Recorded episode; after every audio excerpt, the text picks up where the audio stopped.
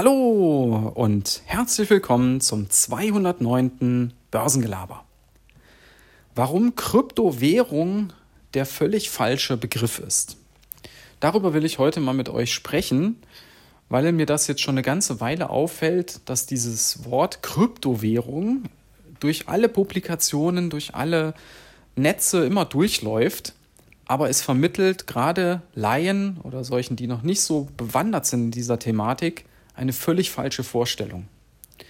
Warum ist das so? Zunächst mal müssen wir uns klar machen, was ist eigentlich eine Währung? Eine Währung wird von einer Regierung, von einem Staat herausgegeben über deren Notenbank und die ist dafür da, damit wir alle eben damit etwas bezahlen können. Ja, Dienstleistungen, Waren, Unternehmen, das gleiche. Und damit wir etwas haben, womit wir Wert aufbewahren können, Kaufkraft. Ja, wie gut das funktioniert, das sehen wir im Moment mit den hohen Inflationsraten, aber das ist mal ein anderes Thema. So. Nach dieser Definition können Kryptos schon mal überhaupt keine Währungen sein, weil sie werden nicht von einer Regierung oder von einem Staat herausgegeben und auch von keiner Notenbank reguliert, kontrolliert. Ja. Im Falle von Bitcoin ist es vielmehr so, dass die Mining-Unternehmen diese Bitcoins, wenn ihr so wollt, herausgeben.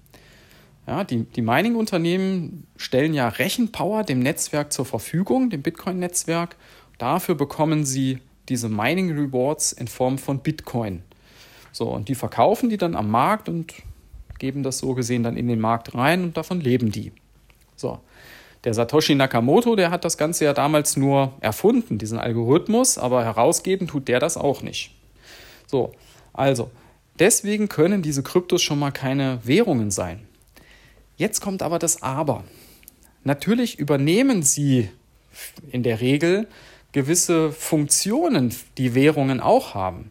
Ich kann mit, mit einem Bitcoin oder mit einem Ethereum oder mit einem Solana kann ich so gesehen auch etwas bezahlen. Viele Unternehmen oder manche Unternehmen bieten das ja sogar schon an. Ja, bei Tesla konnte man mal eine Zeit lang mit Bitcoin seinen Tesla kaufen.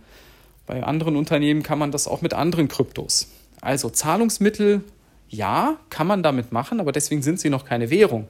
Man kann sie nur als Zahlungsmittel benutzen. Ich kann ja auch ähm, Gold so gesehen als Zahlungsmittel benutzen. Früher wurde, ähm, wurden Zigaretten oder, oder, ähm, oder, oder Schnaps wurden als Zahlungsmittel benutzt. Ja?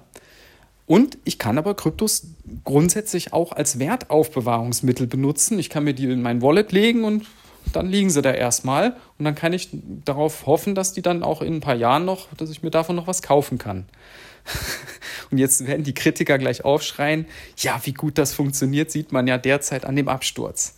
Ja, das ist richtig. Die Volatilität ist hoch und äh, dementsprechend so als kurz- und mittelfristiges Wertaufbewahrungsmittel sind die nicht so besonders. Aber schaut euch mal den Bitcoin-Kurs über fünf oder über zehn Jahre an. Dann sieht das schon wieder anders aus und legt da mal dann die Inflationsrate dagegen.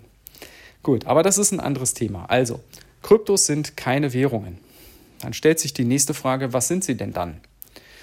Nun, da muss man jetzt auch nochmal unterscheiden. Es gibt tatsächlich eine von den großen Krypto- Coins, die als Währung designt wurde und das ist der Bitcoin. Das muss man ein bisschen nochmal ausklammern. Der hat auch eine gewisse Sonderstellung, weil der ist wirklich völlig dezentral. Da gibt es keine Institution, die da irgendwo drin sitzt und die da das Ganze steuert. Der Satoshi Nakamoto hat damals den Algorithmus erfunden und mittlerweile ist das aber ein dezentrales Netzwerk und da gibt es niemanden, den man sozusagen als den Chef von Bitcoin bezeichnen könnte und so etwas.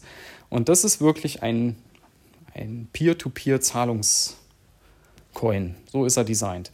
Die anderen sind in der Regel, und da meine ich halt die ganzen großen, die man sonst immer so hört: Ethereum, Solana, Cardano, Polkadot und wie sie alle heißen.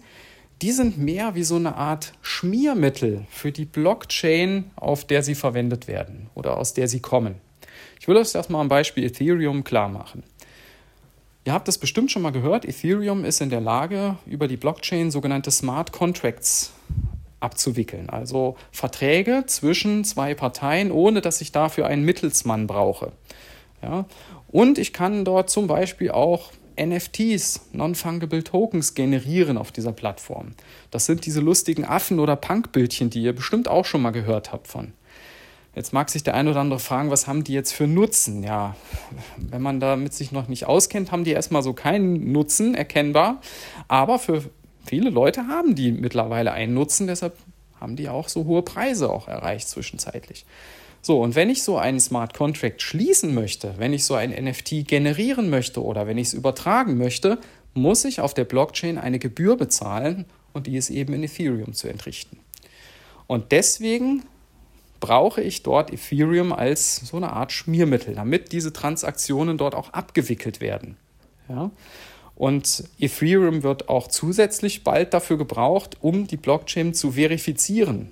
Ja, das ist dieses Proof of Stake. Dahinter legen Leute ihre Coins und stützen damit das Netzwerk in seiner Funktionalität. Ja. Also da muss man wirklich sich klar machen, dass diese, dass diese Coins, diese Kryptos in der Regel so eine Art Schmiermittel sind und nur indirekt auch die Funktion eines Zahlungsmittels oder eines Wertaufbewahrungsmittels haben können, aber deswegen noch keine Währung sind. So, ich hoffe, ich konnte euch da an der Stelle das Ganze mal ein wenig auseinanderdröseln. Ich werde in den nächsten Wochen immer mal wieder so eine Episode bringen, wo ich versuche, meine Insights aus dem Kryptobereich euch mal transparent zu machen für diejenigen, die da dazulernen möchten, die, die das Thema interessiert. Ich persönlich, das wisst ihr, finde, das ist ein hochspannendes Thema, was in den nächsten Jahren noch, noch richtig Fahrt aufnehmen wird. Da sind wir gerade am Anfang. Und deshalb finde ich das umso interessanter da von Anfang an das zu begleiten, zu verfolgen und zu gucken, wo geht das hin. So ähnlich wie es mit dem Internet vor 20 Jahren war. In diesem Sinne wünsche ich euch noch einen spannenden Resttag und bis dann. Ciao.